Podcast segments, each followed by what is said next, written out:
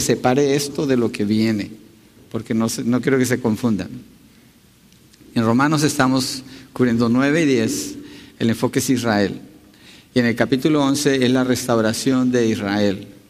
Entonces decidí, voy a parar, voy a ir a Israel, voy a pasar unas dos semanas en Israel y de regreso voy a predicar, que es lo que dice allí. ¿Qué les parece? ¿Sí? ¿Estamos de acuerdo?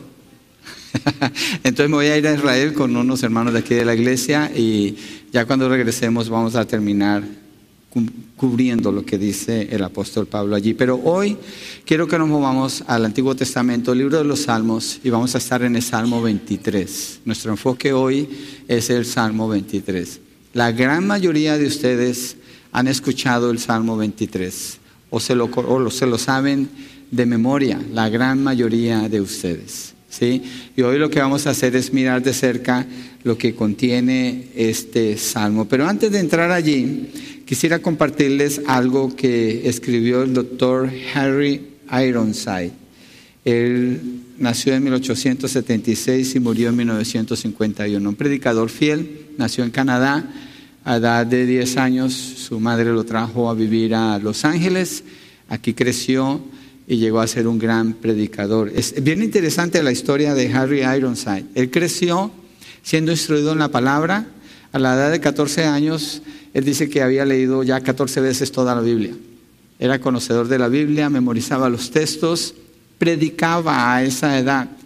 Pero había unos misioneros que venían a visitar su casa y siempre le decían, ¿y eres salvo? Y él nunca podía contestar esa pregunta, a pesar de que conocía la Biblia mejor que muchos de los que iban a su iglesia. Él empezó a enseñar escuela dominical por su cuenta en, Los Ángeles, en la calle. Él predicaba desde esa edad, pero no era salvo. Él no era salvo. Y él necesitó de escuchar el Evangelio para venir al Señor, aunque conocía tanto la Biblia y había sido formado de esa manera.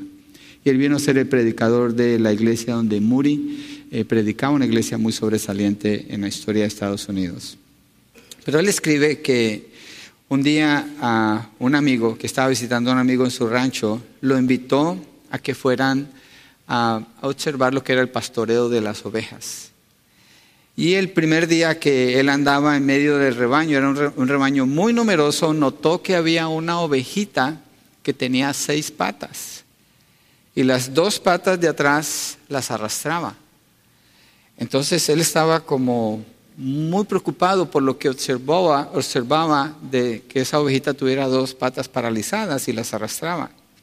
Y le dijo a su amigo, el del rancho, pobre ovejita, ¿por qué la permiten que viva en esa condición? ¿Por qué no hacen algo con esa ovejita? Y su amigo le dijo, mira, en un rebaño tan grande es común que esto suceda. Y lo que pasa es que la mamá de esta ovejita murió y esta ovejita quedó huérfana.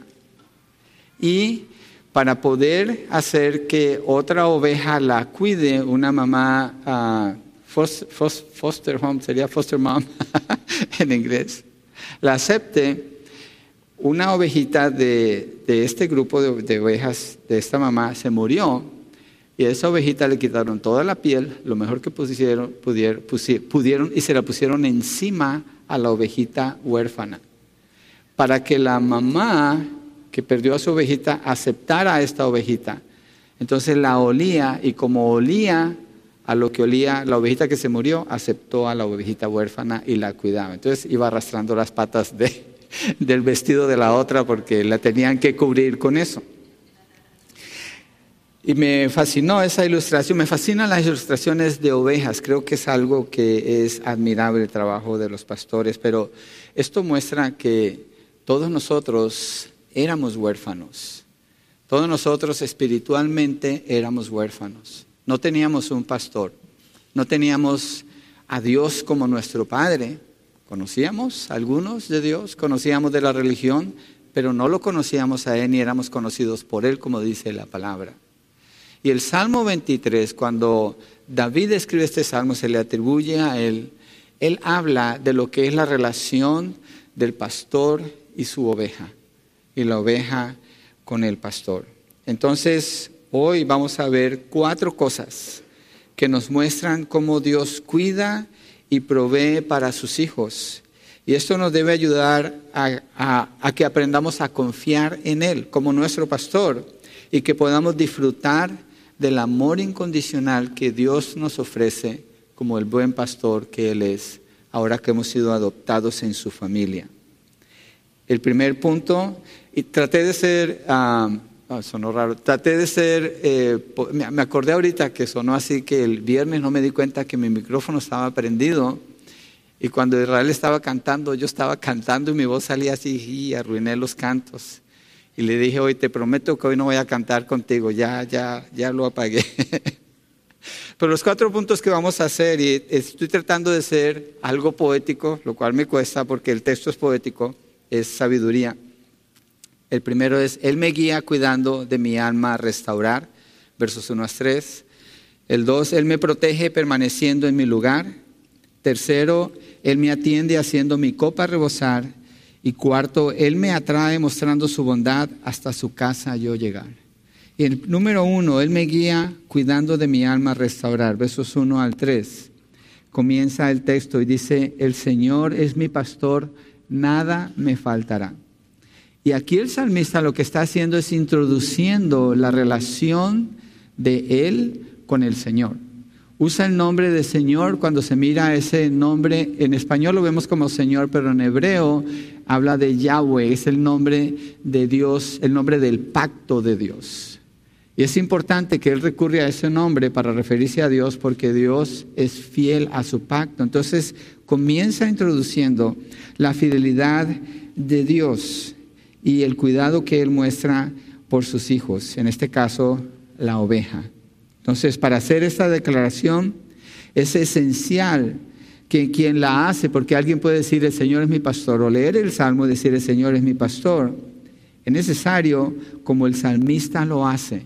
Él lo hace desde la perspectiva de la oveja. La pregunta para ustedes, ¿es usted una oveja? ¿Huele a oveja?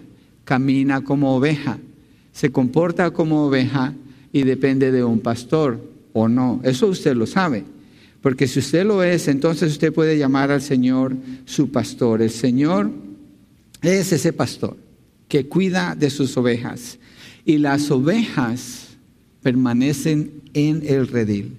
No hay tal cosa como una oveja solitaria y cuando una oveja está solitaria, obviamente es presa de los lobos. Una oveja pertenece al redil y una oveja no escoge su redil. Una oveja es llevada a ese redil, a formar parte de ese redil, redil, o nace en ese redil. El que hace esa labor es el Señor. Y yo creo que el salmista cuando dice, el Señor es mi pastor, nada me faltará, está estableciendo la relación entre Dios y sus hijos. Entre Dios y sus hijos. Muchas personas quieren usar este salmo porque piensan que se pueden sentir protegidos. Piensan que si leen un salmo y leen las promesas que se encuentran en él, tienen eso de su parte, pero no es así. Solamente las ovejas tienen este cuidado, solamente los que forman parte del redil tienen este privilegio. Y si no lo son, son invitados a ser parte, son invitados a creer. Jesucristo es la puerta. Cuando Él habla de las ovejas en el libro de Juan, dice, yo soy la puerta. El que no entra por la puerta es un salteador y es un ladrón. Entonces, si usted no ha entrado por Cristo, creyendo en Cristo como su Señor y como su Salvador, aceptando el sacrificio del Señor Jesucristo, usted no puede ser parte del redil, usted no puede llamarse oveja, usted no puede llamarlo a Él su pastor. Pero si usted ha creído, entonces para ustedes este mensaje y si no, para ustedes la invitación. Jesús define esta relación de pastor en Juan 10. Vamos allí en Juan 10, en el capítulo, el capítulo 10, versos 1 hasta el 5. Juan 10, 1 al 5. Y él dice allí, usa su, su ilustración favorita para el Señor Jesucristo, es hablar de los creyentes como las ovejas y presentarse Él como el pastor. Y dice así en Juan 10, 1 al 5, en verdad les digo que el que no entra por la puerta en el redir de las ovejas, sino que sube por otra parte, ese es ladrón y salteador. Pero el que entra por la puerta es el pastor de las ovejas. A éste le abre el portero y las ovejas oyen su voz, aquí está hablando de la relación, llama a sus ovejas por nombre y las conduce afuera. Las llama, las conduce, está hablando de la relación de él con los suyos. Cuando saca a todas las suyas, va delante de ellas y las ovejas lo siguen porque conocen su voz. Entonces, él establece esa relación de él con las ovejas y dice en el verso 5, pero a un desconocido no seguirán, sino que oirán de él porque no conocen la voz de los extraños. Una oveja sabe reconocer la voz de su pastor y a él es el que le sigue. En este caso, David en el Salmo 23 presenta al Señor como el pastor, como el buen pastor. Mira lo que dice allí mismo en Juan 10, versos 14 al 16. Yo soy el buen pastor, Jesucristo declara eso de sí mismo, y conozco mis ovejas y ellas me conocen. Al igual que el Padre me conoce y yo conozco al Padre y doy mi vida por las ovejas, habla del amor, la relación de Él con ellas. Tengo otras ovejas que no son de este redil, a esas también yo debo traerlas y oirán mi voz y serán un rebaño con un solo pastor. Él está hablando de la manera como Él obra para traer a los que Dios le ha dado y formar ese redil. Y David cuando habla así, eh, Jesucristo se refiere a esa ilustración como otras que hay en otros libros del Antiguo Testamento cuando Dios es presentado como un pastor. ¿Qué nos dice esto de Dios? ¿Qué nos habla esto de Dios? La característica principal del pastor, como lo declara el Señor Jesucristo, tiene que ver con que da su vida por las ovejas. Dar la vida por las ovejas, ovejas está indicando una relación de un amor profundo, un amor sacrificial por ellas. Y cuando hay, mire, en lo natural, pensando en las palabras del Señor Jesucristo, si hay dos rebaños mezclados, si hay lugares donde puede haber dos rebaños mezclados. Y llega el pastor de uno de esos rebaños y empieza a llamar a las ovejas por su nombre, solamente esas ovejas van a venir con él. Las que no son las que él cuida, no van a venir, porque son de otro redil, son de otro. Entonces esas ovejas en lo natural se ve, ellas vienen y lo siguen a él. No se mezclan una vez que se escucha la voz del pastor y el pastor las llama. Entonces la relación que David establece en el Salmo 23 de Dios como el pastor nos está mostrando una relación de amor, de intimidad, de cercanía, de cuidado. Y también hay otra cosa que nos indica aquí es que hay una dependencia total en este pastor. Así que esa es la relación que el samista tiene en su mente, ese es el concepto que él tiene en su relación con Dios. Dios es su pastor. Usted puede tener esa relación con Dios, pero necesita creer en Cristo Jesús. Hay una sola puerta para entrar al redil, una sola, y la puerta es Cristo Jesús. El que cree en Cristo, Él le da vida eterna, viene a ser adoptado como hijo de Dios y puede llamarlo a Él como su pastor. Entonces, eh, David está haciendo esta distinción, estableciendo la relación y mostrando lo que es el amor de Dios, ¿sí? el cuidado de Dios, la salvación que ha dado, el perdón que Dios ha dado cuando lo expandimos a lo que es pensar en el Evangelio. Entonces, si usted es una oveja, usted puede con plena confianza moverse en medio del redil clamar a Dios cuando necesite clamar, vivir con plena libertad para expresarse como oveja que es del Señor. Pero quiero insistir en una distinción. Hay ovejas y hay cabras. Las cabras son puestas por el Señor Jesucristo a su izquierda y Él los llama los malditos de Jehová. Las ovejas Él los pone a su derecha y él los llama los benditos de Jehová. Aquí hay una distinción, no se apodere de este salmo si usted no es una oveja. Y si no lo es, insisto, clame al Señor, Él es la puerta, por eso se llama la puerta, porque está abierto para que entre, venga Él y le perdone sus pecados y sea parte del el redil.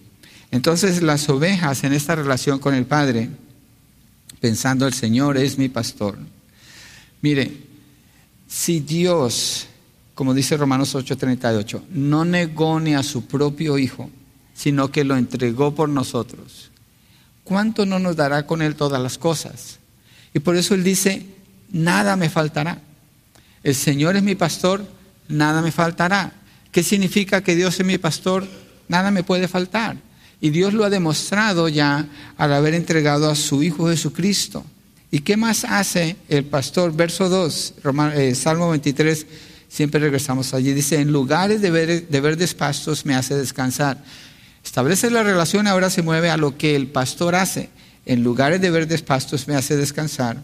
Junto a aguas de reposo me conduce. Hace una lista en lo que sigue allí de cuatro cosas, ahorita estoy mostrando dos, que Él hace por Él como oveja. Y aquí encontramos lo que es la guía del Señor, el cuidado de su alma, y lo muestra, y lo que muestra es una oveja contenta, una oveja satisfecha, una oveja llena, una oveja que está sintiéndose amada en lugares de verdes pastos, después de que dice nada me faltará, me hace descansar junto a de reposo, me conduce, después habla de su alma, la condición de su alma en la relación con el Padre. Al que es oveja nada le falta. Y esta es la evidencia. En lugares verdes, en pastos de lugares verdes le hace descansar. Usa una imagen de cómo las ovejas por sí mismas no saben cómo encontrar los lugares de pastos verdes. Las ovejas no saben. La tendencia de las ovejas es perderse, desviarse, no saber cuándo es el momento que tienen que salir para buscar. Las ovejas necesitan ser llamadas por su pastor y traídas a esos lugares de pastos verdes. Es lo que está indicando aquí cuando dice en lugares de verdes pastos me hace descansar. Y otra cosa que muestra el texto es esto.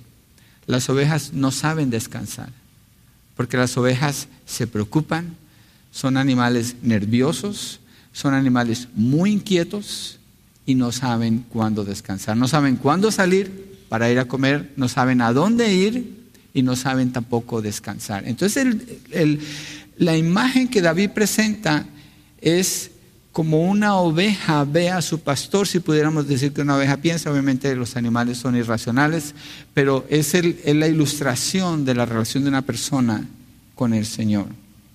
Y nos muestra el recorrido de una oveja, porque dice, me guía, me lleva a estos lugares. Aquí comienza, aquí así comienza y debe ser llevada donde está el alimento a los pastos verdes. Todo el recorrido es guiado por el pastor en lugares de verdes pastos me hace descansar. Él es el que da la guía, es el que muestra el recorrido, Él es el que empieza esa labor de llevarlas, el que va adelante. Él sabe cuánto pueden comer. Él sabe cuánto las ovejas necesitan caminar. Él sabe cuándo las ovejas necesitan descansar. Esa es la relación de Dios con sus hijos. El que sabe es Él. El que sabe es Él. Y eso funciona en el contexto del redil. Mire, cuando las ovejas no son movidas a tiempo, porque comen en algún lugar y no son movidas a tiempo por el pastor para que se muevan a pastos verdes, cuando están allí las heces o los excrementos de las, de las ovejas producen gusanos. Y si se quedan mucho tiempo allí, esos gusanos se meten por las patas y las pueden matar. Entonces, las ovejas no saben eso. Las ovejas no se dan cuenta de eso, no, no están ah, alerta a esas cosas por la manera como se mueven las ovejas y necesitan del pastor, necesitan ser movidas a comida fresca donde no ha pasado otro rebaño, donde no pueden quedarse sin ser llevadas también a descansar. Entonces, el pastor fiel, que es Dios, él hace eso con sus ovejas, con su iglesia. En lo natural, un pastor sabe la hora que las ovejas deben de salir y las saca temprano. Hay un libro que, llama, eh, que se llama Sam o Samuel y su oveja. Se lo recomiendo, es para niños. Excelente, excelente como muestra una ovejita, como la oveja del Salmo 23, cuidada, nutrida, saludable, contenta, y una oveja flaca, abandonada, llena de garrapatas, descuidada. Y esta ovejita se preocupa tanto por aquella ovejita porque no tiene un pastor que la cuide. Y la está llamando todo el tiempo. Un libro precioso para enseñarle a los niños acerca de Dios como el buen pastor. El pastor fiel saca las ovejas temprano porque en la mañana el pasto todavía tiene el rocío que está sobre el pasto y eso les da nutrientes y las hidrata también. Es más fácil comer, es más fácil digerir, aparte que les está dando el líquido que ellas están necesitando aquí. Entonces, todo lo que necesitan las ovejas, el pastor es el que lo provee. Los pastos verdes, el descanso, las aguas de reposo, donde no sean arrastradas. Aguas de reposo tienen que ser aguas no turbias, porque las ovejas no pueden tomar ese agua, pero también no pueden tener corriente, porque la corriente se las va a llevar. Se las va a llevar. Además, una oveja cuando se cae, si sabe que la oveja no se puede levantar, el pastor tiene que ir y levantarla. Esa oveja no puede hacer eso. Y se quedan con las patas arriba y se quedan como, como tiesas. Él tiene que ir por ellas, porque se atemorizan, se aterrorizan. Él tiene que cuidarlas y estar viendo por ellas para que puedan seguir adelante. Quiere decir que la vida de la oveja depende completamente del cuidado del pastor. Piensen en la aplicación de esto. ¿Qué es lo que Dios como el buen pastor ha provisto para que usted esté en el redil, para que usted tenga el alimento que usted necesita, el cuidado que usted necesita? Dios ha provisto eso. Dios es el que está viendo por usted. Dios es el que le ama con un amor tan profundo que es descrito de esta manera por el rey David de una manera preciosa, referirse a él como el buen pastor. Con razón Pablo dice en Filipenses 4, 6 y 7, que lo leyó el hermano Jorge ahora, por nada estén afanosos, no se preocupen por nada. Pero ¿en qué sentido Pablo habla eso? Porque Pablo se ve como una oveja que es cuidada por su buen pastor, que es el Señor. ¿Para qué se va a preocupar? Si Él es el que le guía, a lugares de verdes pastos, es el que le da el descanso, y le lleva a aguas de reposo. Tiene que confiar en Dios. Uno de los puntos principales que podemos ver en este salmo es una exhortación a confiar en el Señor, a confiar en. El Espíritu Santo inspiró que estas palabras fueran escritas y uno de sus propósitos tiene que ver con eso. Verso 3 dice, Él restaura mi alma, me guía por senderos de justicia por amor de su nombre.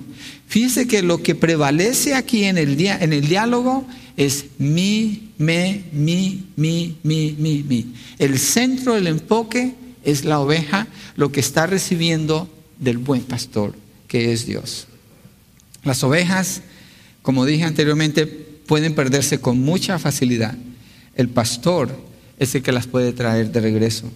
Y eso es lo que significa la palabra cuando dice restaura mi alma. Restaurar, cuando uno lee el texto, eh, como está escrito en hebreo, es hacer volver. Hacer volver. A eso se está refiriendo, hacer volver.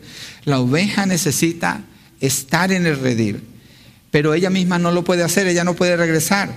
De no ser por la intervención del pastor, no puede permanecer con vida. Miremos un ejemplo en Juan 21, del 15 al 19. Y en Juan 21, el Señor Jesucristo ya ha resucitado y algunos de los apóstoles se han regresado a lo que hacían antes, en lugar de hacer lo que el Señor les ha encargado, y que hay una restauración que el Señor Jesucristo hace con el apóstol. Pedro. Estamos viendo una ilustración que nos ayuda a mirar, Él restaura mi alma, el Señor restaura mi alma. Juan 21, 15 al 19. Dice, cuando acabaron de desayunar, Jesús dijo a Simón Pedro, Simón, hijo de Juan, ¿me amas más que estos? Sí, Señor, tú sabes que te quiero, le contestó Pedro. Jesús le dijo, apacienta mis corderos. Volvió a decirle por segunda vez, Simón, hijo de Juan, ¿me amas? Sí, Señor, tú sabes que te quiero, le contestó Pedro. Jesús le dijo, pastorea mis ovejas. Y en el verso 17 Jesús le dijo por tercera vez, Simón, hijo de Juan, ¿me quieres? El Señor Jesucristo cambia el lenguaje aquí porque quiere llegar a su corazón. Pedro se entristeció porque la tercera vez le dijo, ¿me quieres? Y le respondió, Señor, tú lo sabes todo, tú sabes que te quiero. apacienta mis ovejas, le dijo Jesús. ¿Por qué está hablando Jesús esto con Pedro aquí? Pedro se ha regresado a pescar, pero Jesucristo le dijo, ustedes van a ser pescadores de hombres. Él no está haciendo lo que Jesucristo le dijo.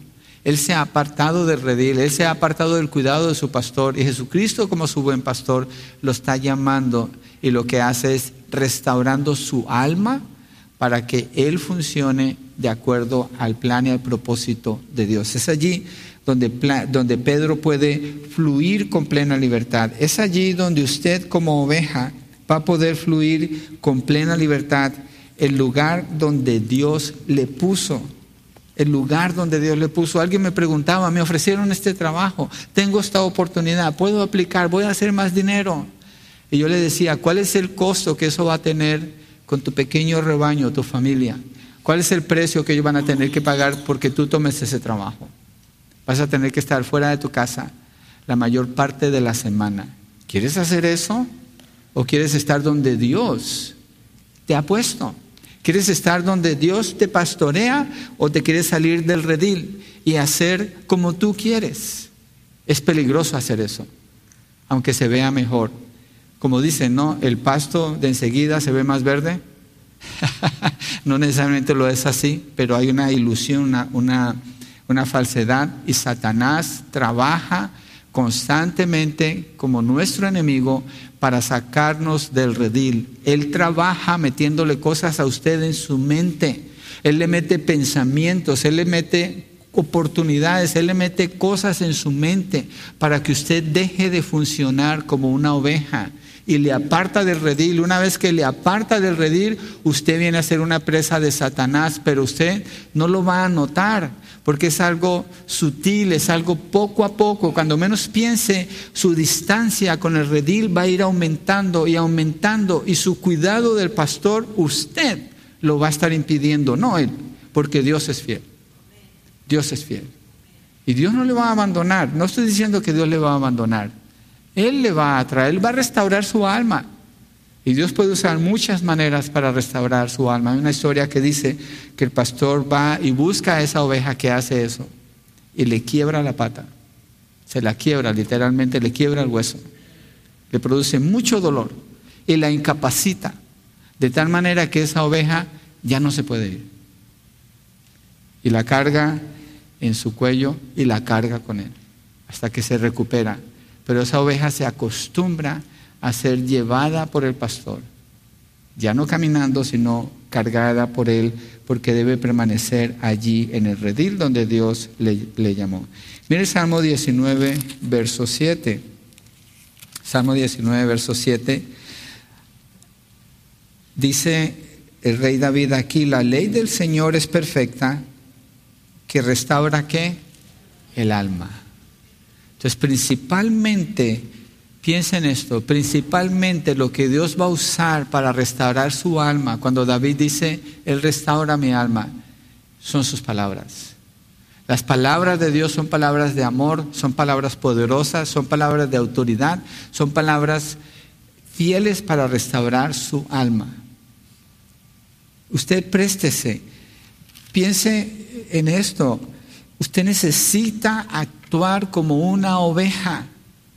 Usted no es una cabra. Si usted es parte del redil, usted no es una cabra. Las cabras andan bien locas. Usted ha visto los videos de las cabras, es impresionante. Impresionante. Paredes de represas que muestran. Y digo, ¿cómo se va a subir ese animal allá? Y allí andan. Y no se caen, allí andan. Pero no son parte del redil. Usted es una oveja, quédese con el redil. Si usted es una cabra, venga al redil, venga a Cristo Jesús, pero compórtese, deje que el Señor restaure su alma, deje que el Señor le guíe a senderos de justicia, deje que el Señor le lleve a pastos verdes, deje que Él sea el que esté guiando su alma. No luche contra la voluntad del Señor, no luche contra el propósito de Dios, mejor deje que Él le guíe y usted pueda disfrutar de todas estas bendiciones que Él ofrece cuando usted entra en obediencia a su palabra. ¿Cuáles son los senderos donde usted debe de andar? Usted los conoce en la palabra, si usted está en el Señor. Allí dice cuáles son esos senderos. Allí dice qué es lo que debe de hacer. Uno muy clarito, está en Hebreos 10, 24, 25, no deje de congregarse. ¿Por qué? Se acostumbran. ¿Por qué las ovejas se separan del redil? Porque se salen un poquito y se empiezan a acostumbrar. Se empiezan a acostumbrar. Y el creyente que hace eso razona en su mente que está bien y que no está tan lejos del redil. Pero no puede ver que la distancia es altísima, que la dificultad es bien grande, que los obstáculos que ha creado son bien difíciles. No los puede ver porque piensa, como está confiando en sí mismo, piensa que está bien y lo que pasa es que no está bien. Mira lo que dice en Proverbios 3, Proverbios 3, verso 5, porque este es un lenguaje de ovejas. Proverbios 3, verso 5 dice, confía en el Señor con todo tu corazón y no te apoyes en tu propio entendimiento. Reconócelo en todos tus caminos y Él enderezará tus sendas. No seas sabio a tus propios ojos. Teme al Señor y apártate del mal. Será medicina para tu cuerpo y alivio para tus huesos. Toda la invitación que yo veo en el lenguaje que la palabra habla, cuando trata de confiar en el Señor, es saludable, es bueno, es amoroso, es compasivo, es tierno y es poderoso, porque solamente Dios puede restaurar el alma. ¿Y por qué hace Dios eso? ¿Por qué hay una seguridad de que Dios no va a fallar en esto? Mire, Israel, en el estudio de Israel, es un pueblo que ha sido necio, duro de corazón contra el Señor. Han endurecido su corazón y han quedado separados temporalmente porque Dios los va a restaurar. Pero ¿qué garantiza que Dios los va a restaurar? Aquí dice el verso 3, Él restaura mi alma, me guía por senderos de justicia por amor de su nombre. Por amor de su nombre. El nombre de Dios es un nombre que es santo. Y el nombre de Dios debe ser santificado. Y Dios va a santificar su nombre. Y con los que Él ha llamado, Él no deja de amarlos. Porque Dios es amor. Dios va a cuidar de sus ovejas. Entonces, por amor de su nombre, nos está mostrando la motivación que Dios encuentra, si se pudiera hablar así de Él, quiero tener cuidado cuando me refiero al Señor, es el mismo. No es usted, es el mismo. Si es así, ese amor es superior al que pudiera tener si la motivación fuera usted.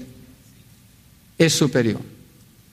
Porque el nombre de Dios es sobre todo nombre. Por amor a su nombre, eso habla de la fidelidad. Dios es inquebrantable en su amor. Dios es incambiable en su compromiso, en su dedicación y en su cuidado. Y Dios va a alcanzar a los que son suyos amándolos por amor a su nombre. No hay motivación más grande porque no hay nadie más grande que Dios mismo, por tanto Él lo hace por amor a su nombre. Y esto no es algo egoísta de Dios, esto es algo bello de parte del Señor para santificar su nombre. Entonces la fidelidad del Señor al cuidar así de las ovejas se deriva de su propio carácter, de su persona, no de las circunstancias. Piense en esto, piense en esto. Los que están casados, a veces hay problemas en el matrimonio. Cuando las circunstancias cambian, usted puede sentir que no ama a su esposo o a su esposa. No quiere decir que no lo ama. Usted siente como que no, pero sí le ama. Pero las circunstancias pueden ser tan fuertes que le desvíen de su enfoque. A Dios no. Porque Dios le ama a usted por amor a su nombre, no por lo que usted hace o no hace. Lo que usted hace o no hace no quita el amor de Dios. Esto no da libertad para soltarse en el pecado, porque todo lo que viene es sufrimiento. Lo que estoy refiriéndome es, Dios es fiel, porque está fundamentado en Él mismo para mostrar ese amor por usted, y eso no va a cambiar. No se puede quebrar ese amor. Mire Ezequiel 36, para que miremos un texto donde Dios mismo afirma esto. En el Salmo 23 es David. David dice esto de Dios, pero en Ezequiel 36 22 al 25, es Dios el que lo dice. Y el ejemplo perfecto es Israel. Por tanto, dile a la casa de Israel, así dice el Señor Dios. Miren la declaración de Dios. No es por ustedes, casa de Israel, que voy a actuar, sino por mi santo nombre. Esto garantiza la restauración de esta nación. Esto garantiza el amor de Dios por usted. Como oveja. Usted tiene garantizado el amor de Dios. Él no está obligado a amarle, pero Él quiere amarle. Dios es amor y lo va a mostrar con usted. Sino por mi santo nombre que han profanado entre las naciones a donde fueron, vindicaré la santidad de mi gran nombre profanado entre las naciones, el cual ustedes han profanado en medio de ellas. Entonces las naciones sabrán que yo soy el Señor, declara el Señor Dios, cuando demuestre mi santidad entre ustedes a la vista de ellos.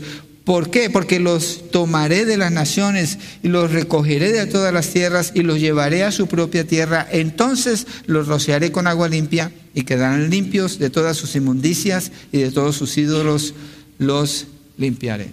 ¿Por qué? Por amor a su nombre. Ahí está la garantía del amor de Dios que no depende de las circunstancias, que no depende de sus debilidades ni de las mías, que no depende si usted es infiel o es fiel, que no depende si usted está confiando en su propio razonamiento, armando sus propios planes y dirigiendo su propia vida, cuando Dios es el que le puede dirigir. Acuérdese, Proverbios dice, hay caminos que al hombre le parecen caminos buenos, pero al final son caminos de muerte. No se meta a andar sin depender del Señor. No tiene sentido que una oveja haga eso. No tiene sentido. Venga a Él, reconcíliese con el Señor, búsquelo a Él y compórtese como una oveja. Deje que Dios, deje que Dios le pastoree. Entonces, ese fue el punto uno. Él me guía cuidando de mi alma restaurar. El segundo es, Él me protege permaneciendo en mi lugar. Verso 4 aunque pase por el valle de sombra de muerte, no temeré mal alguno, porque tú estás conmigo, tu vara y tu callado me infunden aliento. Cambia completamente la manera como el salmista está hablando aquí. Hay un cambio radical. ¿Cómo está ese cambio? Miren, versos 1 al 3. Señor es mi pastor, nada me falta, me, me guían verdes pastos, me hace descansar, me conduce, restaura mi alma, me guía pero en el verso 4 dice, aunque pase por el valle de sombra de muerte, no temeré mal alguno y cambia la manera como habla en relación con Dios. Porque tú estás conmigo, tu vara y tu callado me infunden aliento. Habla diferente. ¿Cuál es el cambio aquí? En los primeros tres versos, Él está refiriéndose a lo que recibe del Señor y habla de su bondad. En el verso 4, él está hablando con el Señor, directamente con el Señor, y le está diciendo, tú estás conmigo. Está haciendo una afirmación de su relación con el Señor y una seguridad y una garantía de la presencia de Él en tiempos difíciles. ¿Quién aquí no ha pasado tiempos difíciles en su vida? Tengo un billete de 500 que siempre ofrezco regalarlo, pero nadie me responde cuando hago algunas preguntas. Todos hemos tenido tiempos difíciles. Todos. Todos tenemos tiempos difíciles en la vida. Y pasamos por valle de sombra de muerte. La, ese término sombra de muerte es difícil de traducir, pero así lo han puesto y da, eh, representa lo que quiere decir el autor aquí. Tiempos difíciles, tiempos de oscuridad, tiempo donde aún se siente casi como la muerte. Y fíjese las palabras que está usando en el verso 4. Habla de muerte, habla de temor cuando dice no temeré mal alguno y habla de infundir aliento. Tu vara y tu callado me infunden aliento. Esto está hablando de situaciones muy difíciles en la vida. Situaciones emocionales, situaciones que pueden ser financieras, situaciones que pueden ser físicas, a veces vienen enfermedades, que esas enfermedades se ven como haber entrado en un valle de sombra de muerte. No se sabe qué esperar, no se sabe qué va a suceder. Vienen dificultades en relaciones con seres queridos. Esos son valles de sombra de muerte. ¿Y qué hace la oveja? No temeré mal alguno. ¿Pero por qué no puede temer mal alguno? Es que ha sido guiada a pastos verdes, es que ha, sido llevada a descansar, es que ha sido llevada a aguas de reposo donde las corrientes no se la llevan, es porque su alma ha sido restaurada, es porque ha sido guiada por senderos de justicia. Pero una oveja que no está experimentando esto, lo que va a encontrar es terror, temor, confusión, duda y va a ser presa fácil de los lobos. Va a ser presa fácil de los lobos. Pero esta oveja que estamos leyendo aquí, con seguridad afirma, tú estás conmigo, tu vara y tu callado me infunden aliento. Y principalmente lo que está en este verso es la presencia de Dios en la manera como lo dice, al lado de Él cuando está en medio del sufrimiento, allí al lado.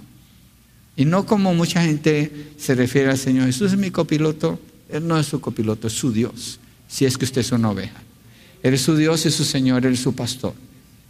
Él no es su sirviente, Él es su Dios. Pero si Él no está con usted, en el valle de sombra de muerte, todo lo que le espera es destrucción y pérdida. Pero si usted es una oveja en el valle de sombra de muerte, usted puede clamar a Él y darse cuenta que no necesita estar en temor, porque Él es el que le defiende. Las circunstancias en la vida cambian de repente. Un día estamos en un lugar, en el día siguiente ni siquiera tenemos idea de lo que puede suceder. No tenemos la menor idea. Recibimos noticias, suceden eventos que no tienen nada que ver con lo que hemos planeado en nuestra vida, pero acuérdese, el que planea nuestra vida no es usted, es Dios. El pastor no es usted. El pastor es Dios. Y la oveja reconoce la necesidad de caminar bajo la guianza de Dios. Por eso la oveja no planea su propia vida. La oveja camina siguiendo el camino que el pastor le está mostrando. Y cuando vienen los tiempos de sombra de muerte, entonces el Señor está allí infundiéndole aliento. Todos los términos aquí tienen que ver con estrés, con miedo, con peligro, con aflicción, un ambiente de incertidumbre y de mucha dificultad. Pero las ovejas que dependen de la guía del pastor dependen más todavía de su protección cuando hay peligro. Mire, un jovencito de 15 años, beduino, su papá le dijo, eh, le dijo, Abdul, ya hoy tú puedes cuidar a las ovejas, tú solo. Y Abdul le dijo a su papá, y su papá le dijo, pero las tienes que cuidar, tienes que protegerlas. Y él le dijo, papá, voy a hacer lo mejor en mis habilidades y las voy a proteger mi vida por la de ellas. Entendiendo lo que es la labor del pastor, que las ovejas por sí mismas no pueden sobrevivir. Este muchachito entendía eso. Es una ilustración. Obviamente Dios no se puede comparar con nadie, pero es una ilustración que nos deja ver la, la manera como David ve a Dios. Dios ve a Dios como el que protege su vida, el que le suple todas sus necesidades y, David no puede ver su vida aparte de Dios. Para él no tiene sentido su vida aparte de Dios. Mire cómo él mismo habla en 1 Samuel 17, 1 Samuel 17, y sabemos que David fue pastor cuando era un muchachito, cuando fue ungido como rey, fue ungido mientras él era un pastor. Y él, y él habla de cuando él era pastor este evento me hace recordar de Israel y yo sé que cuando estemos allá nos van a llevar a un lugar donde David peleó contra Goliat. Allí está ese valle. Ahí lo van a presentar. Pero me acuerdo que mi profesor del seminario nos decía, cuando vayas allá, mira, te van a decir, en este arroyo ahí están las piedras que David usó, las que puso en su onda para pegarle al gigante, y te las van a vender. No las compres, porque una vez que se acaban esas piedras, traen una volqueta llena de piedras y la llenan otra vez y la siguen vendiendo. Así que disfruta el lugar, pero no te dejes engañar. Entonces, pero en ese lugar es la referencia de este texto. Primera de Samuel 17, versos 34 y 35. David está frente al rey Saúl. Eh, Goliat está desafiando a los ejércitos de Dios. David convence al rey que él puede pelear contra el gigante y esto es lo que dice. Pero David respondió a Saúl, su siervo apacentaba las ovejas de su padre y cuando un león o un oso venía y se llevaba un cordero del rebaño, yo salía tras él, lo atacaba y lo rescataba de su boca. Y cuando se levantaba contra mí, lo tomaba por la quijada, lo hería y lo mataba. El buen pastor no deja a sus ovejas. Jamás, bajo ninguna circunstancia. Dios no abandona a su redil. Dios no deja de cuidar a los que son suyos. Dios es fiel. David hace una referencia al cuidado del pastor por las ovejas y es consistente con quien Dios es. Y cuando Él escribe el Salmo 23, es consistente con lo que Él mismo ha experimentado, de lo que es amar y cuidar a las ovejas. Dios es fiel, Dios es bueno con los que son de Él y lo que hace es afirmar su disposición aún de morir por ellas. Pero también como oveja, mire lo que Él dice en el verso 37, que tiene que ver con el verso 4 del Salmo 23. El verso 37 aquí mismo dice, y David añadió, el Señor que me ha librado de las garras del león y de las garras del oso, Él no asume que Él fue el que venció al león y al oso. El Señor el que me ha liberado, me librará de la mano de este filisteo. Y Saúl dijo a David, ve y que el Señor sea contigo. Y ciertamente David fue y mató a Goliat, porque Dios él sabía que Dios siempre lo había defendido, Dios siempre le había ayudado en los valles de sombra de muerte. Dios era el que estaba al lado de él. Y cuando él tiene que pelear esa batalla, él la pelea sabiendo que Dios está con él. La confianza de David no está en sus fuerzas, está en la fuerza que el Señor le da. La confianza del creyente, usted como oveja, viene de saber que Dios está con usted. Dios conoce todos sus pensamientos, Él conoce sus temores. Algunos de ustedes a lo mejor toman medicina para tratar con el sufrimiento porque han seguido la psicología. Usted debe moverse a confiar en Dios más que en lo que el hombre le ofrece. Usted tiene que hacer una distinción en su vida. Dios le va a ayudar, pero usted tiene que tomar esa decisión. Usted tiene que tomar esa decisión. Un texto como este, como el Salmo 23, yo le ruego y le suplico en el nombre del Señor Jesucristo, tómelo, léalo palabra por palabra, diga cada una de esas palabras, deténgase a pensar en lo que está diciendo allí, trate de tomar la postura de la oveja entendiendo quién es el que cuida su alma. Y usted va a encontrar una gran seguridad, va a poder conquistar dificultades en su vida, va a poder caminar, aprender a caminar confiando en Dios. La vida del creyente no es una vida de desconfianza, sino de confianza. La vida del creyente no es una vida llena de temores y de inseguridades y de dudas. No, el creyente sabe para dónde va, ¿por qué? Porque Él no marca su camino, es su Señor. Su pastor le está pastoreando y le está mostrando el camino. Por eso el creyente es la persona más segura en la tierra. Por eso, por Dios, por la fidelidad de Dios. Pero tiene que aprender a caminar como oveja.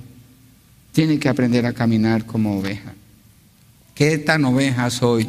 Es mi pregunta cuando yo medito en el Salmo 23. ¿Cuánto de oveja estoy manifestando yo en mi relación con el Señor? Aunque pase por el valle de sombra de muerte, no temeré mal alguno porque tú estás conmigo. ¿Quién más poderoso que Dios? Dios es el creador del universo, el que sostiene todas las cosas con su palabra de poder y autoridad, el que no escatimó ni siquiera dar a su propio hijo. ¿Cuánto no nos dará con él todas las cosas? ¿Qué nos puede faltar? ¿Cómo no va a administrar en nuestro corazón y nuestros temores y nuestras dificultades? Y todos los tenemos. Tenemos traumas, Sufrimos algunos maltratos cuando niños, abuso, abuso sexual, todo tipo de abuso. ¿Cómo no va a poder Dios ministrar nuestros corazones? Él es el que nos puede cuidar, pero usted tiene que comportarse como una oveja. Deje que Dios sea el que cuide su alma. No confíe en usted, no confíe en su propio razonamiento. Aléjese de eso, apártese de eso, luche contra eso y corra hacia su Señor. Dice, tu vara y tu callado me infunden aliento, son símbolos que hablan de autoridad y de poder, pero el pastor los usa para cuidar de sus ovejas, para defenderlas, para pelear contra los enemigos de esas ovejas y quedarse allí firme protegiéndolas. Y la oveja se siente segura con él. Desde el principio David dice, el Señor es mi pastor. Habla de permanencia, es mi pastor. No dice que ha sido mi pastor o posiblemente será mi pastor, es mi pastor. Y aquí en el verso 4 dice, tú estás conmigo. La manera como está el verbo está hablando de permanencia, de constancia, de algo que no tiene cambio. Así es como él habla cuando se refiere al Señor. Él es, Él siempre está allí. Es una seguridad permanente. Cuando pasamos por esos valles de sombra de muerte, Y vienen esas dudas y esos temores. Y es difícil. Y usted dirá, pues que usted no entiende lo que estoy pasando. Yo no, pero Dios sí. Él sí entiende. El temor trata de apoderarse de sus pensamientos. Vaya con el Señor. Medite en este salmo, por lo menos en este salmo. Métase allí y proclame lo que dice si usted lo cree. No temeré mal alguno, porque tú estás conmigo. Y así hizo David. Y fue y venció a Goliat. Y así reinó a Israel toda su vida. Vio la protección del Señor y enfrentó todo lo que venía. David nunca perdió ni una sola batalla. ¿Por qué? Porque así como dice el Salmo 23, así se comportaba él con Dios, como una oveja. ¿Qué hacía antes de ir a una batalla? Oraba y le preguntaba a Dios, ¿debo ir? ¿Los entregarás en mis manos? Esa es una oveja. David nunca dijo, oh, yo mataba a mis diez mil, yo voy, yo soy un guerrero, yo los voy a... No, David caminaba dependiendo en Dios. ¿Cómo confronta usted sus batallas, sus dificultades, sus problemas, sus dudas, sus angustias? Son parte de la vida. El hecho de estar en el Señor no quiere decir que somos libres de esos temores. Los tenemos que enfrentar. Pero ¿cómo los enfrentamos? ¿Con Dios o en nuestra propia capacidad? Mire lo que dice el Señor Jesucristo en Juan 16.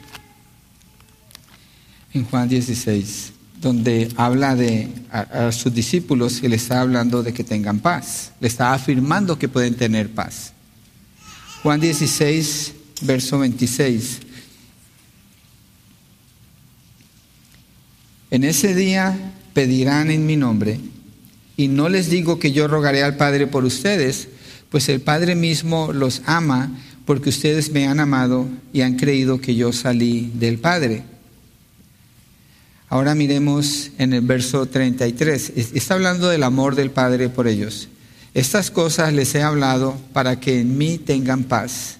En el mundo tienen tribulación, pero confíen, yo he vencido al mundo. Los asegura con el amor del Padre y después les dice, no se preocupen, yo he vencido al mundo. Ustedes pueden vencer porque yo he vencido al mundo. Pueden tener paz, pueden estar confiados, aunque anden en valle de sombra de muerte no temeré mal alguno, porque tú estarás conmigo. Es una garantía. ¿Qué nos muestra esto también? Miren, la oveja nunca está fuera del alcance de su pastor. El Señor está con usted. Aunque usted haya sido infiel, el Señor está con usted. Si usted está en Cristo, eso no va a cambiar la fidelidad de Dios por usted. Pero usted no tiene que resistirse al amor del Señor. No tema. Confíe en Él. Él es fiel y Él es poderoso y soberano para protegerle y para cuidarle. Y si a usted le cuesta confiar porque el temor le abruma, porque vienen las dudas, acuérdese lo que dice, tu vara y tu callado me infundirán aliento. Dios los usa para pelear contra sus enemigos, pero también los usa como instrumentos de disciplina. Tal vez Dios le quiebre una pata, usted dirá, bueno, yo no tengo patas, tengo pies. Bueno, hablando de la ilustración de las ovejas, Dios va a obrar. Dios es fiel, Dios es pastor, Dios cuida de los que son suyos y le va a infundir aliento cuando usted no lo tiene. Le va a dar fuerzas cuando usted está débil. Le va a dar dirección cuando usted está confundido o confundida. Él es el buen pastor y su vida Él da por sus ovejas. Usted puede confiar en Él. Él le va a hacer le va a ayudar para que usted regrese al redil y funcione como una oveja con las otras ovejas. Le va a guiar por sendas de justicia. Va a usar la vara y el callado para ayudarle, siendo que Él tiene la autoridad para corregir su caminar.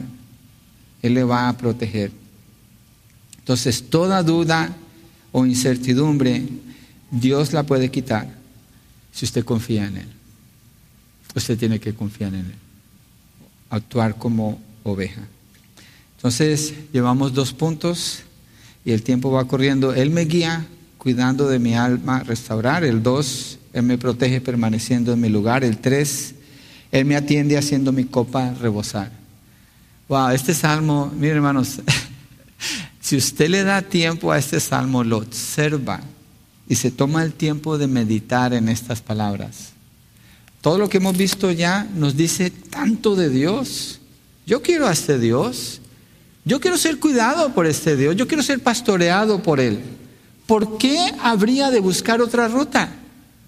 ¿Por qué habría de planear mi propio caminar cuando Él tiene el camino donde me va a proteger y me va a, proveer? Y no solo eso, aquí cambia otra vez en el verso 5, tú preparas mesa delante de mí en presencia de mis enemigos, has ungido mi cabeza con aceite, mi copa está rebosando. ¿Cuál es el cambio?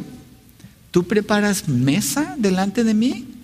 Ese es un simbolismo que tiene que ver con la hospitalidad en el este, en el oriente, donde la persona que llega de visita, el, anfitrión le prepara mesa, le sirve lo mejor que tiene. ¿Se acuerda? Usted viaja a veces y visita a los pueblitos, la gente de los pueblitos es bien generosa. Y van y matan la gallina y sirven los huevos y ponen la carne calientita y le atienden y le dan el vaso de leche recién ordenada. Todo eso es, es propio de ese ambiente. Él está usando este lenguaje. Tú preparas mesa delante de mí. El Señor le pone un banquete delante de él. ¿Qué tiene que ver esto en relación con lo que estamos viendo? Es una celebración de triunfo. Pero ¿qué acaba de decir? aunque ande en valle de sombra de muerte. Y enseguida está hablando de un banquete. ¿Y dónde ha servido ese banquete? en la presencia de mis enemigos.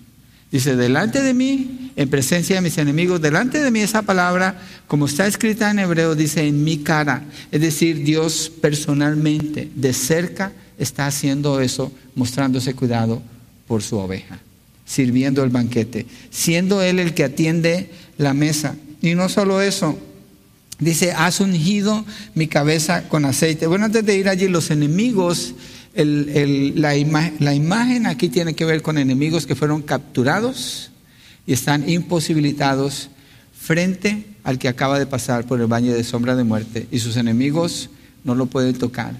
Y aunque estén allí, Dios es soberano aún de sus enemigos. Dios es soberano de ellos. Y a veces permite gente que se levante contra usted. Yo lo he vivido. Yo lo he vivido y he visto la mano del Señor. Usted lo ha vivido seguramente y ha visto la mano del Señor si usted confía en Él. Pero usted necesita actuar como oveja. La oveja no, sabe, no sale a pelear, la oveja es cuidada por su pastor. Eso es lo que está presentando aquí y la lleva a la victoria donde prepara mesa delante de ella en presencia de sus enemigos. La unge, le unge la cabeza con aceite, lo cual es, es suave, es refrescante y también tiene que ver con sanidad. Cuando hay heridas, los pastores usan el aceite para proteger a las ovejas, para que las moscas no, no se queden allí y estén poniendo huevos y eventualmente las puedan matar. Entonces habla de un cuidado íntimo, cercano, y no solo eso. Mire la siguiente línea, mi copa está rebosando. ¿Acaso en el valle de sombra de muerte no se siente como que, como que no tiene nada? ¿Como que no puede dar mucho? Y aquí, en la siguiente línea, dice que la copa está rebosando. Está hablando de abundancia. Así es el cuidado de Dios. No es un cuidado escaso, es un cuidado abundante. Y ser ungido en la cabeza está mostrando una postura de dependencia delante de Dios. Porque Él mismo nos está ungiendo. Dios lo está ungiendo. Dios es el anfitrión aquí. Wow. Protegido, atendido, bienvenido, en triunfo, celebrando. Abundancia, mi copa está rebosando, las bendiciones del Señor para sus hijos todas son abundantes. El creyente con libertad puede decir, mi copa está rebosando. En el tiempo más difícil, cuando paso en valle de sombra de muerte, ¿qué es lo que dice? tú estarás conmigo. Eso es abundancia, toda la presencia de Dios. ¿Cuánto del poder de Dios está a su disposición? Todo el poder de Dios. ¿Cuánto del amor de Dios es para usted? Todo el amor de Dios. ¿Cuándo? Todo el tiempo. ¿Qué lo puede cambiar? Nada lo puede cambiar. Mi copa está rebosando. Hermanos 8:28 dice que todo obra para bien para los que aman a Dios y han sido llamados conforme a su propósito. Todo va a obrar para bien. No tema, no tema y no desconfíe del Señor, confíe en Él, ríndase a Él. Entonces lo primero que vimos es que Él me guía cuidando de mi alma restaurar. Lo segundo, Él me protege permaneciendo en mi dudar o en mi lugar, perdón. Y tercero, Él me atiende atendiendo mi copa, haciendo mi copa rebosar. Y cuarto, Él me atrae mostrando su bondad. Hasta su casa yo llegaré. Aquí empieza el cierre. Es el final de la jornada. Cuando dice, ciertamente en el verso 6, el bien y la misericordia me seguirán todos los días de mi vida y en la casa del Señor moraré por largos días. Cuando dice ciertamente, la manera como esa palabra está escrita en hebreo, mirando el diccionario en hebreo, indica solamente y nada más. Eso es lo que significa. ¿Qué es lo que quiere decir? Solamente y nada más el bien y la misericordia, y el término seguirán, es un, un, término de guerra, es un término de persecución, de agresividad. Dice, solamente el bien y la misericordia me estarán persiguiendo todos los días de mi vida. Yo quiero que el bien y la misericordia me persigan. Yo quiero mirar para atrás y ahí viene el bien, no para atrás y ahí viene la misericordia. Eso es el cuidado de Dios, garantizado para todos sus hijos. ¿Hasta cuándo? Hasta que lleguen a casa. Dice, en la casa del Señor moraré por largos días. La imagen que está usando es regresada al templo al templo donde adora a Dios, al templo donde eh, se derrama o se manifiesta la presencia de Dios en este contexto del Antiguo Testamento. Pero también se puede considerar como esa permanencia en la casa, en la presencia de Dios. Ese es el anhelo principal de cada creyente. Un día estar en la presencia del Señor, verlo cara a cara a Él y saber que Él va a quitar, va a secar toda lágrima de sus ojos. No va a haber angustia ni dolor, no va a haber necesidad de fe ni de esperanza porque ya está allí. Es Dios mismo. Esta imagen que nos da David en el Salmo 23 está mostrando la vida del creyente aquí, ahora, en la tierra. No tiene nada que ver con lo que este mundo ofrece. No tiene nada que ver con lo que la psicología le quiere decir a las personas que jamás puede llegar al corazón. No puede. Tiene que ver con lo que Dios puede hacer. Él es soberano, Él es poderoso. Él es bueno, Él es amoroso. Mire Salmo 31, verso 19, donde dice, cuán grande es tu bondad que has reservado para los que te temen, que has manifestado para los que en ti se refugian delante de los hijos de los hombres. La bondad del Señor es grande y Él la quiere manifestar, pero usted tiene que comportarse como oveja. Deje que Dios le pastoree. Deje que Él le cuide. Deje que Él le guíe. No establezca su propia ruta. Siga la ruta que el Señor le está dando. Aunque usted no entienda, deje que Él le guíe. Confíe en Él. Confíe en Él. eventualmente, como dice el salmista, en la casa del Señor moraré por largos días. Algo esencial que contiene esta, esta línea al final es esto, es esperanza, esperanza. Porque después de toda la trayectoria que nos presenta el Salmo 23, Él está hablando de un lugar de llegada, pero habla con absoluta seguridad y la razón es esta. Porque el bien y la misericordia, como lo están persiguiendo todos los días de su vida, no lo dejan en paz, le garantizan que va a llegar allí. David le da personalidad al bien y a la misericordia, pero él está hablando es de Dios, de la bondad de Dios, el pastor y termina como comenzó el Salmo. Al principio dijo, el Señor es mi pastor y al final dice, en la casa del Señor moraré por largos días. Dios es el comienzo, Dios es el fin, Dios es la guía en el camino, Dios es la protección en las dificultades, en la angustia, en la sombra de muerte, Dios es el que le da el triunfo, la celebración, le atiende, le sirve la mesa, hace que su copa esté rebosando. Dios es el que ve que haya bien y misericordia, que lo están persiguiendo. Cada paso que usted da es garantizado así por el Señor para sus ovejas. Y está esa esperanza por todo esto de en la casa del Señor moraré por largos días. Si usted tiene esperanza en su vida y esa esperanza viene de la relación con Dios, usted puede confrontar cualquier situación que se presente. Si usted no tiene esperanza, la opción cuando no hay esperanza puede ser el suicidio, puede ser la depresión, puede ser el abandono, puede ser el descuido, puede ser un montonón de cosas. Buscar en el mundo la respuesta.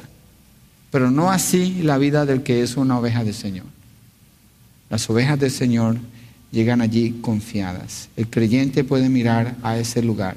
El premio mayor, el premio mayor en la vida del creyente es poder disfrutar de la presencia del Señor por la eternidad. Y Él nos la ofrece hoy, aquí y ahora, igual que como va a ser en la eternidad. La diferencia es que no vamos a tener la presencia del pecado y lo vamos a poder ver, pero él, a ver personalmente, pero Él es el mismo Dios. Dios no ha cambiado, Dios no va a cambiar. Somos nosotros los que somos cambiados. Y mejor que seamos cambiados porque confiamos en Él. Él le guía, Él cuida su alma, su alma y se la restaura. Él le protege permaneciendo allí, en su lugar, cerca de usted.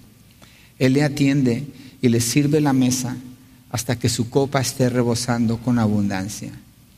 Y Él le atrae mostrando constantemente su bondad hasta que usted llegue allí a casa. Así es la vida de una oveja que confía en su pastor. ¿Por qué no nos ponemos de pie y cerramos esta parte del servicio con una oración? Yo quiero ser pastoreado. Yo quiero ser cuidado por este Dios. Yo quiero poner mi confianza en Él. Ojalá sea la declaración de todos nosotros el día de hoy.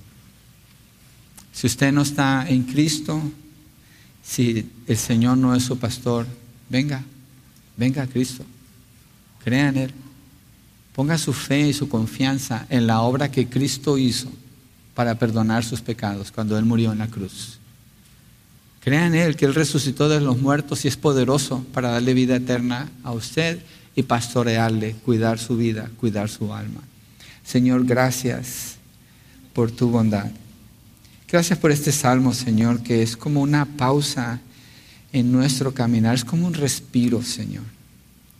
Es como un aliento nuevo, detenernos y observar cómo David te veía a ti, como una oveja a su pastor. Queremos, Señor, aceptar el llamado a confiar en ti. Queremos revisar nuestras vidas y empezar a movernos más y más a crecer día a día en esa confianza en ti, viviendo como ovejas que están confiadas por el cuidado de su pastor. Oramos, Señor, por quienes no están allí, por la fe que tú das, por la convicción de pecado, para que abandonen sus propios caminos y vengan a ti, Señor. Y oramos por la iglesia, por tu redil, por la protección que tú nos ofreces, por la necesidad que tenemos de permanecer juntos de oler a ovejas porque somos ovejas, Señor, de portarnos como ovejas, de pensar como ovejas, de clamar como ovejas, de vivir como ovejas, dependiendo del buen pastor, tú, Señor. Te bendecimos, te adoramos y a ti te damos, Señor, toda la gloria y toda la honra en el nombre de Jesucristo. Amén. Amén.